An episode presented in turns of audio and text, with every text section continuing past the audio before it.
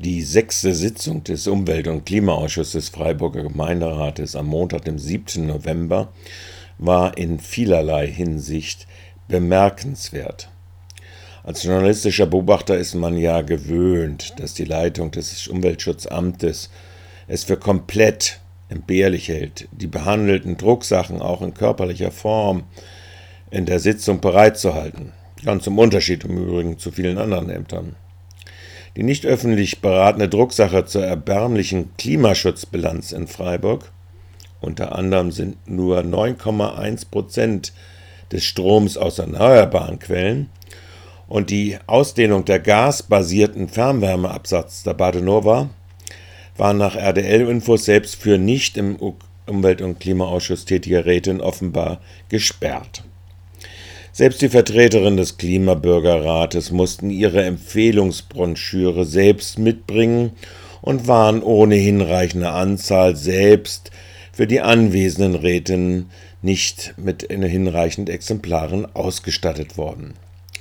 Im über das Wochenende Temperatur ausgekühlten Ratsaal am Montag reagierte die Tonübertragung und die PC-gestützte Präsentation zu Sitzungsbeginn mit einem Komplettausfall. Die äh, auch Umweltbürgermeisterin Buchheit reagierte mit Umstellung der Tagesordnung. Statt den Empfehlungen eines ausgelosten Klimabürgerinnenrates aus Freiburg und einer Vielzahl von Umlandgemeinden aus den Kreisen Breisgau-Hochschatzwald und Emmendingen also statt dieser Bürgerin begründete die Sachbearbeiterin Basche vom Umweltschutzamt zunächst die Neufassung der Förderrichtlinien für klimafreundliches Wohnen in Freiburg ausgiebig. Das wäre der ursprüngliche dritte Tagesordnungspunkt gewesen. Ungefähr bearbeitet, das sind 15 Prozent der Gebäude, die wir bezuschusst haben. Immer ein bisschen zurück und werden realistischer, aber im Grunde genommen auch wir passen uns auch da an die Bundesförderungen an. Ähm, beim Baustein 2 Heizung, da wollen wir es wie folgt ändern. Ähm, da wollen wir auch weiterhin uns an die Bundesförderung draufsatteln. Wir wollen, dass die Leute die Bundesförderung in Anspruch nehmen und wir machen nur eine pauschale Erhöhung um 1000 Euro. Wir werden aber ähm, künftig nicht mehr Gas Erdgasheizungen fördern. Das war bisher noch so, das werden wir auslaufen lassen, das wird nicht mehr gefördert. Ähm, was noch gefördert wird, sind Wärmepumpenanlagen, sind Heizungen mit Biomasse, ist ein Anschluss an die Fernwärme, das ist neu, das hat man bisher nicht, aber wir haben ja jetzt den Masterplan Wärme und haben da einen Ausbau unserer Fernwärme vor und sozusagen konsequenterweise werden wir auch das künftig fördern. Alle von diesen Heizungsanlagen können mit Solar kombiniert werden. Solarthermie oder Photovoltaik, das ist dann egal. Hier fällt die Förderung, längst überfällig, der Einzelgebäudegasanschlüsse von der Badenova für Heizzwecke aus der Förderung weg. Aber auch gerade die Photovoltaik-Dachförderung wird faktisch gegen Null reduziert. Um das Bandanova-Geschäftsmodell weiterhin zu fördern, wird aber neu der Fernwärmeanschluss gefördert.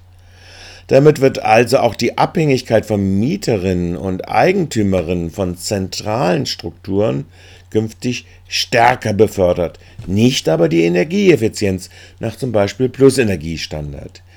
Diese forcierte Abhängigkeit gerade von Mieterinnen passiert ja auch in den ausgewiesenen Neubaugebieten, also Kleinöschholz, Dietenbach, jetzt das Abgeriss, ab, zum Abriss anstehende Ufhäuser Korrie, beziehungsweise später dann das Metzgergrün.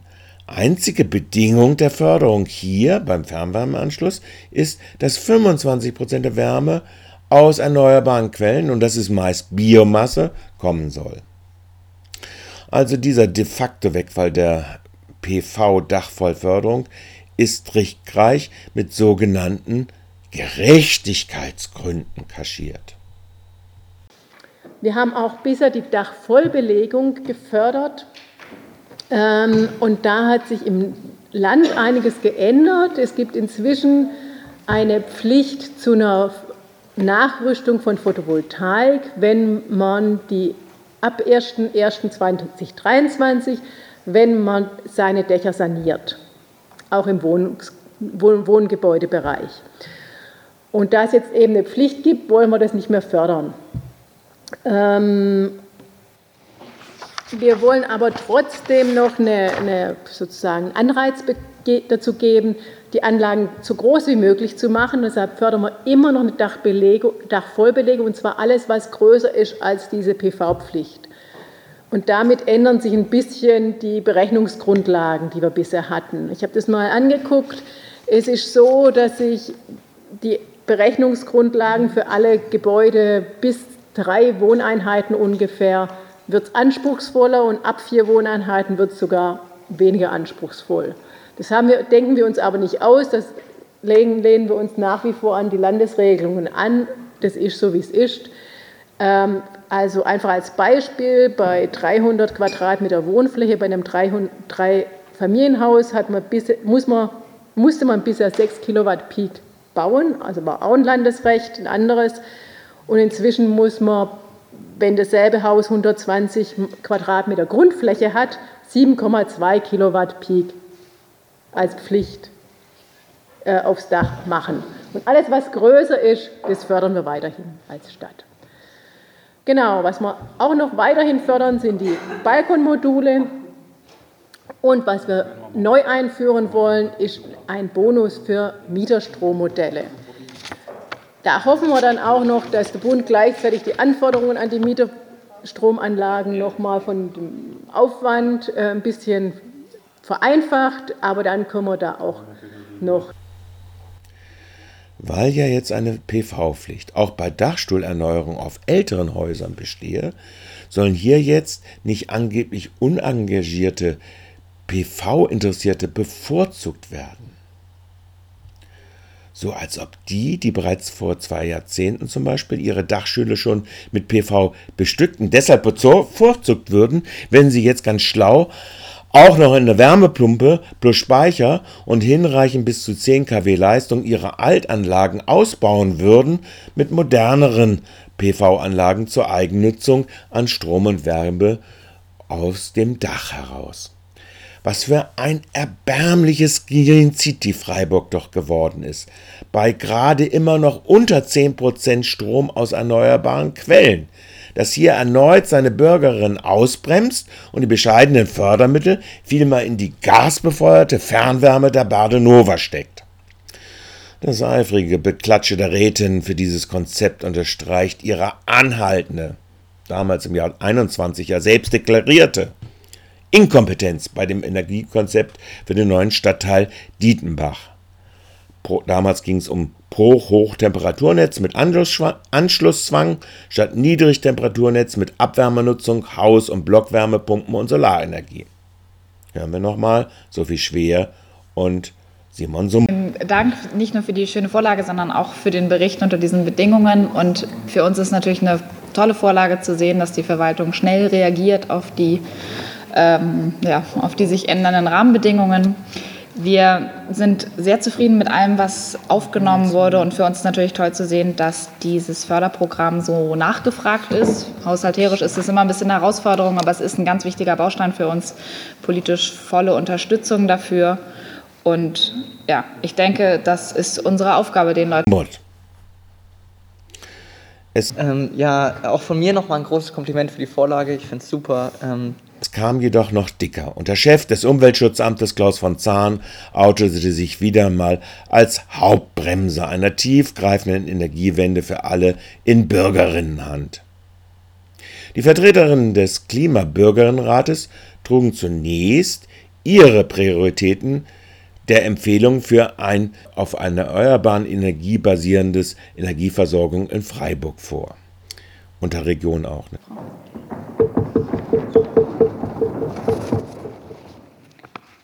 Genau, Windkraft. Wir empfehlen, dass alle ausgewiesenen Flächen im Windatlas sofort genutzt werden.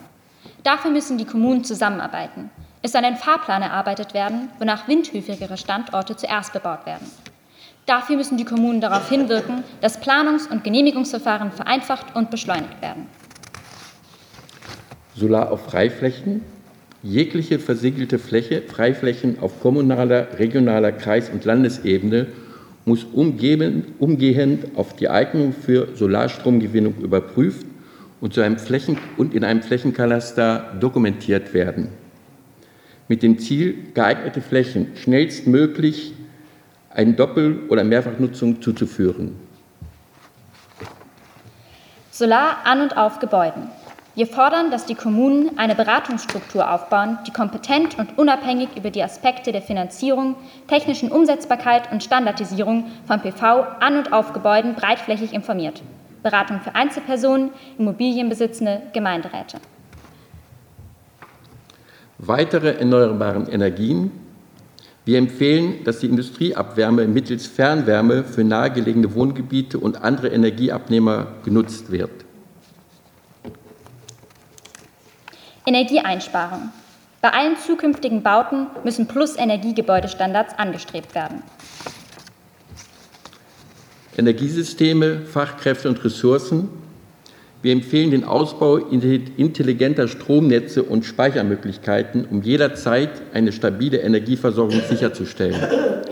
Das bedeutet auch, zu ermöglichen, die Energiespeicherung zentral und lokal, je nach Wirtschaftlichkeit, umsetzen, umzusetzen sowie die Stromnetze auszubauen und zu optimieren. Eigenverbrauch bzw. Verbrauch in der Nähe soll vor Einspeisung gehen. Koordination, Beratung und Information. Wir empfehlen Information und Diskussion zu erneuerbaren Energien in den Gemeinden unter Berücksichtigung analoger und digitaler Kanäle mit dem Ziel, 100 Prozent erneuerbare Energien bis 2030 durchzuführen. Wissenstransfer, Erfahrungsaustausch, Etablierung von basisdemokratischen Formaten, um Meinungen und Empfehlungen einzuholen, beispielsweise Klimabürgerinnenräte. Natürlich. In der Folge wehrte sich der Umweltschutzamtschef mit all seinen Möglichkeiten gegen den energischen Ausbau der Windkraft, der Solarüberbauung von versiegelten Flächen wie Randwegen als unrentabel. Ähm, was ist zum Beispiel weniger gut realisierbar, ist teilweise schon angesprochen worden. Also zum Beispiel, wenn da steht, alle Windkraftflächen sollen sofort genutzt werden. Ähm, ja dann die Frage, was ist denn sofort? Im normalen Rechtsverfahren im Moment sind wir bei sieben Jahren. Wenn die Taskforce Erneuerbare Energien von Herrn Kretschmann erfolgreich ist auf Landesebene und alle Ziele erreicht, sind wir immer noch bei einer Verfahrensdauer von vier Jahren. Wenn das mit sofort gemeint ist, bin ich dabei aber ich bin nicht bereit, den Rechtsstaat zu schleifen, um sofort morgen da ein Windrad hinzustellen. Also in, in diesen Fragen muss man schon sich einigen, worüber man spricht.